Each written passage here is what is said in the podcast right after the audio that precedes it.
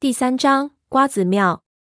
我看看上面满是文字的帛书打印件，又看看三叔的表情，不像是开玩笑啊！怎么？难道三叔叔已经超脱到能从字里看出话来的地步了？怎么看这平日里吃喝嫖赌的老不正经，也没什么先耕啊？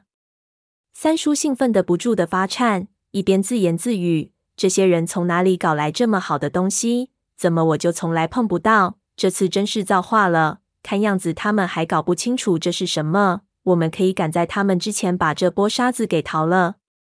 我大大迷惑，三叔，也许我是笨了点，可您真能从这么小的字里看出地图来？你懂什么？这叫字画，就是把那地方详细的地理位置用文字写出来。这东西，如果是别人，还真看不懂。幸亏你三叔我还有点阅历，这世界上。能看懂这玩意的，除了我之外，恐怕不超过十个人。我三叔没什么其他本事，但是从小对那些稀奇古怪的非正统的古代文字和暗语非常的有研究。一句话概括，就是什么东西生僻，他就研究什么。像什么西夏的五木书图、女真最早期的牙字，他都能说出个道道来。所以他能知道这个什么劳什字的字画，我倒是一点也不惊讶。不过他这个人是得了便宜变卖乖的那种类型，在他面前还得装笨，不然他一句话就把你打发了。于是我装出很憨的表情，问他：“哦，那上面是不是写着向左走，然后向右走？看见前面大树向右拐，看见一口井，然后钻下去？”这样，三叔叹了口气：“孺子不可教也。你的悟性这么差，看样子我们家到你这一代就玩完了。”我看他这个样子，还叹得真是真切，似乎是心里话，不由觉得好笑。那你说是怎么样的？我爹又不教我，这东西又不是天生的。他得意的嘎嘎嘴，说道：“这种字画其实是种密码，它有严格的格式，只要把里面写的东西按照它的格式画出来，就是一幅完整的地图了。所以你不要小看这区区几个字的帛书。”不知道里面的信息有多复杂，说不定连哪里用了多少块砖都标得很清楚。我一听就来了兴趣，心说我从小到大家里也没让我出去倒个石豆，这一次必然要让三叔带我去见识一下，摸几个宝贝也好度过我的经济危机。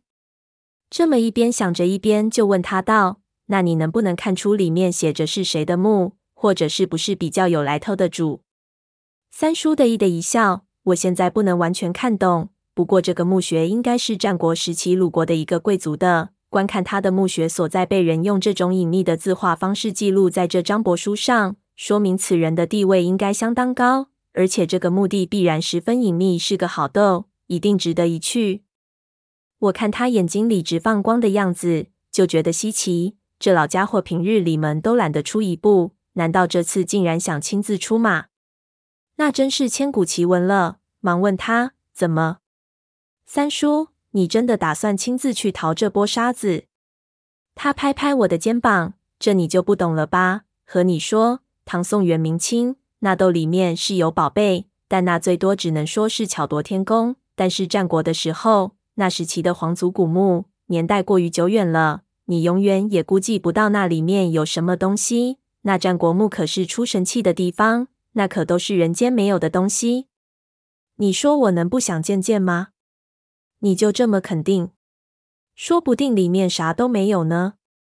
不会，你没看这图案吗？他指了指那张诡异的狐狸脸，这是鲁国最早人生时候祭祀戴的面具。这墓里埋一定是什么身份很特殊的人，可能比当时的皇帝还要尊贵。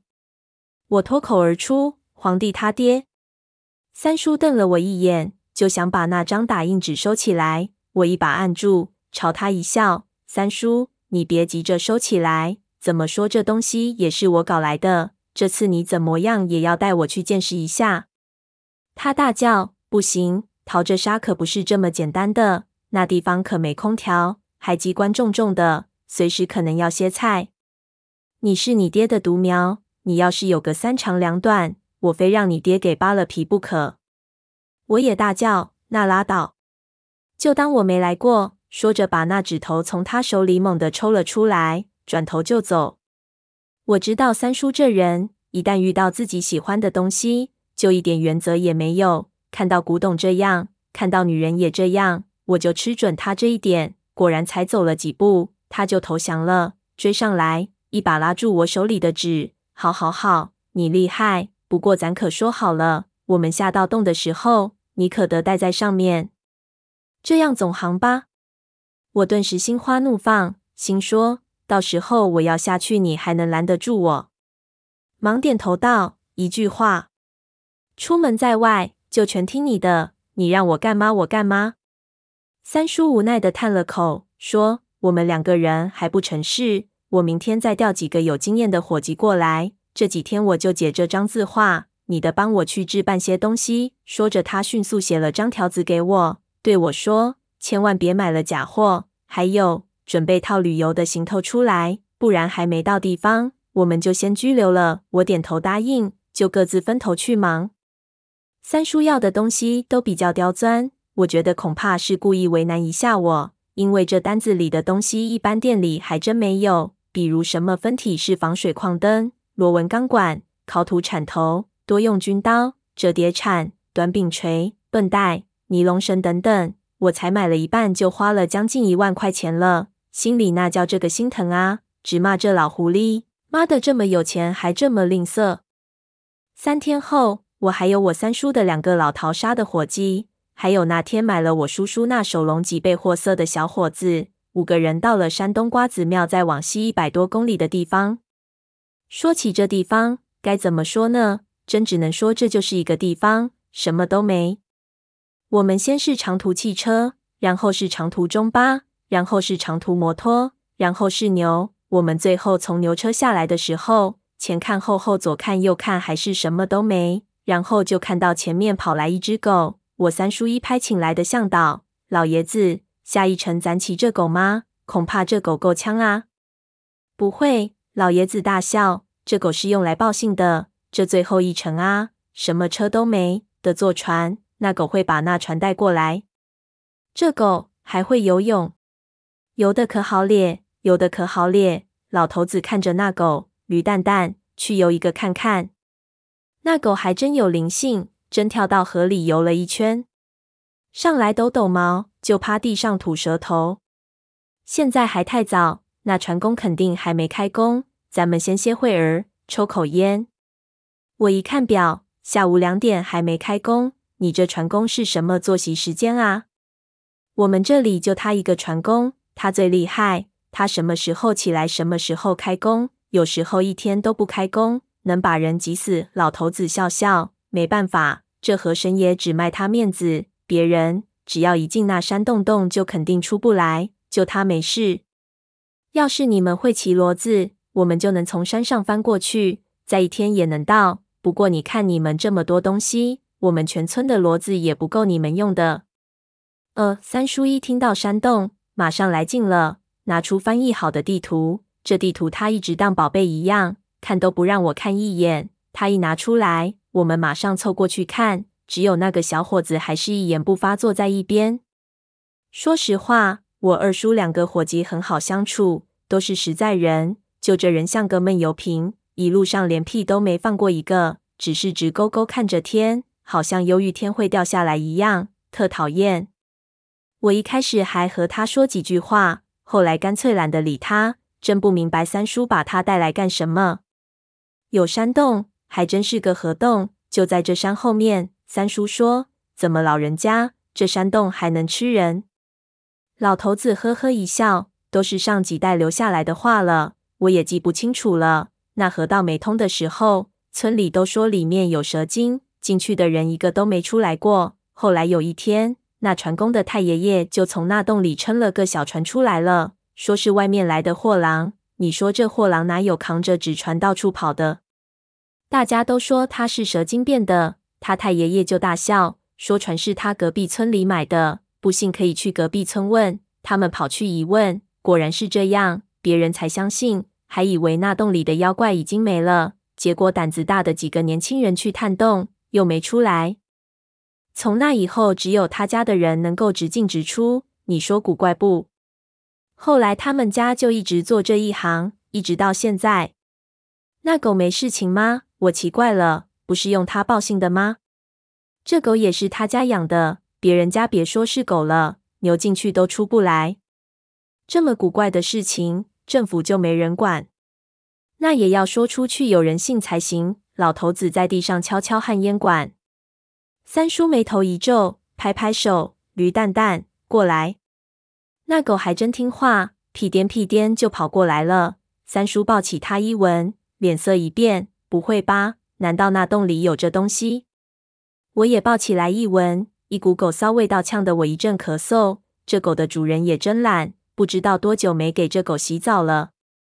他一个叫潘子的伙计哈哈大笑：“你想学你三叔？你还嫩着呢。”这死狗怎么这么臭？我恶心的直咧嘴。这狗小时候就吃死人肉长大的，三叔说道：“那是个尸洞，难怪要等时间才能过。那船工小时候恐怕也是。”不会吧？我吓得汗毛都倒立起来。这句话一出，连那闷声不响的小子的脸色都变了。我三叔的另一伙计是一个大汉，我们叫他阿奎，看他块头都和拉车那牛差不多大了。胆子却很小，轻声问：“那尸洞到底是什么东西？进去会不会出事情？”